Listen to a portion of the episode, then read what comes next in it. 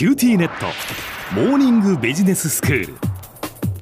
今日の講師は九州大学ビジネススクールで企業戦略がご専門の目代武史先生です。よろしくお願いします。よろしくお願いします。先生今日はどういうお話でしょうか？はい今日はですねえ自動車業界でえ今後の車と社会の行く末をめぐってケースというキーワードが話題になっていまして、ええ、これについてお話してみたいと思います。はい。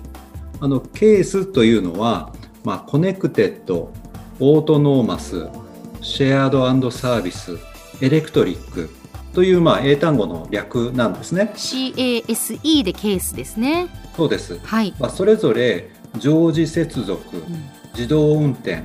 シェアリング、うん、電動化という意味があるんですね。はい、ええで今日はこの中でもコネクテッドについてお話してみたいと思います。はい、コネクテッド、つながるってことですよね。そうですね。えー、はい。まさにつながるということで、車がまあ常時いろいろなものとつながっていくということなんですね。はいはい。でこれにはいろいろなそのまあレベルだとか意味合いがあるんですが、えー、えーとまず現在の車というのはえー、内部に今いろんなデバイスだとかシステムがあってですね、これが互いにつながってるんですね。うん、そのためには当然そのハンドル、エンジン、ブレーキといったものがお互いにデータをやり取りしてリアルタイムに制御しているわけです。はい、でこのような車内部における、まあ、各種機能のつながりというのは、うん、処理の即応性ですとか安全性などの観点から基本的には車の内部で閉じたシステムになっています。はい、でこのような領域ではトヨタですとか、まあ、日産といったカーメーカーだったり、うん、あるいはデンソーだとかボッシュといったサプライヤーが開発の主導権を握っています。えでさらにですね車は外部ともつながろうとしていまして、はいはい、例えばスマホを USB ケーブルで車と接続しますと、ええ、まあ普段使い慣れたスマホのアプリを車のディスプレイで表示して使うことがまあ、できるんですね最近は。できますよね。ねすごい便利ですよね、うん、びっくりします。でこのスマホの背後にはですね膨大なインターネットのまあ世界が広がってるわけですから、えスマホの地図機能を使って、はい、もうカーナビ代わりにしたりだとか、情報検索したりだとか、え。音楽を楽しんだりということが簡単にできるようになってるんですね。はい、でこうした領域ではえー、まあ、アップルだとか、グーグルなんかがですね、アップルカープレイだとか、アンドロイドオートといったスマホ連携サービスで参入してきてまして、うん、えー、まあ、彼らが主導権を握ろうと今頑張っているところなんですね。はい、でさらに、えー、電気自動車。電気自動車にとって心配なのは、電気が切れてしまうこと、いわゆる電欠ということなんですが、うん、まあ、車の現在位置、移動速度、周辺の充電ステーション渋滞状況電池残量といった情報をつなぎ合わせることでいつどこで充電すべきかといったことをドライバーに今知らせてくれるようなサービスもまあ今後できていくかもしれません。うん、でさらに安全面で言いますと交差点に取り付けられた監視カメラですとかやはり他の車に取り付けられたセンサーだとかカメラだとかそういったものと、ま、常時通信することで例えば交差点の死角から飛び出してくる自転車を察知して自動でブレーキをかけるといったことが可能になってくるかもしれませんね。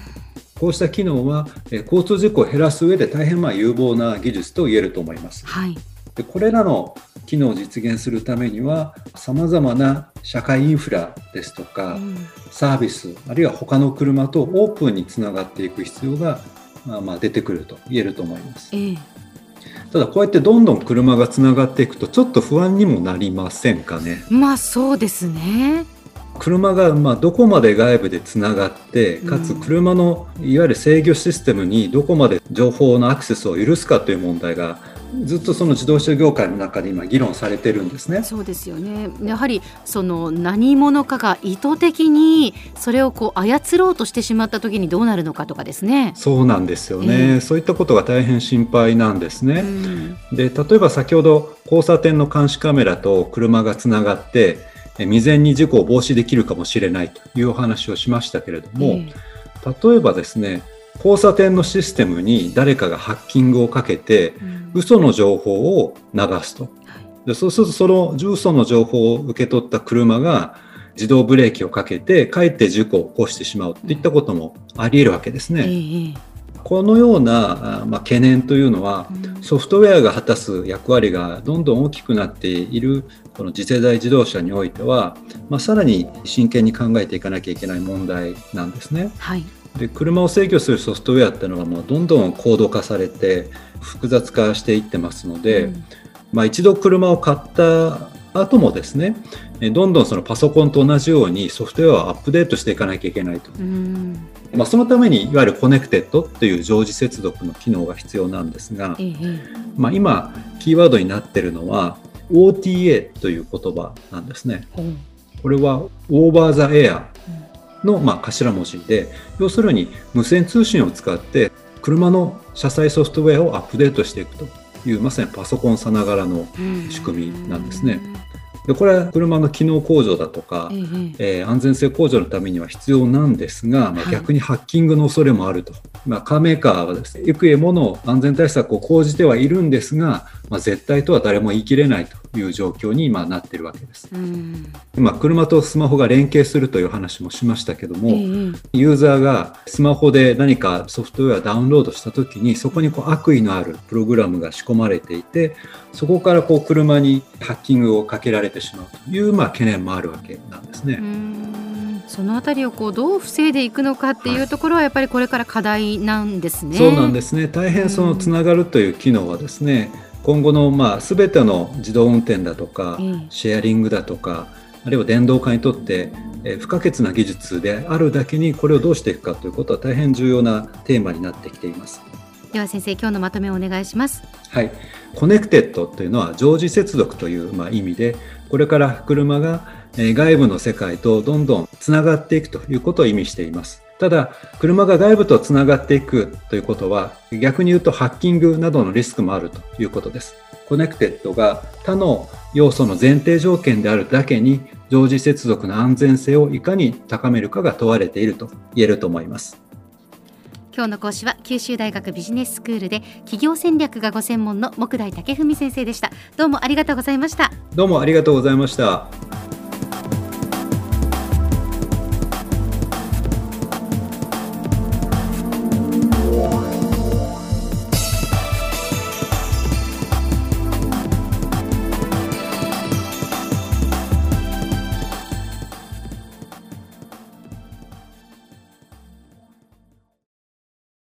ティーネット。僕が君を守るから。本当に？え？コンピューターウイルスやフィッシング詐欺からは？え？守ってくれないの？ビビックなら全部守ってくれるのに。セキュリティ5台まで無料。光インターネットのビビック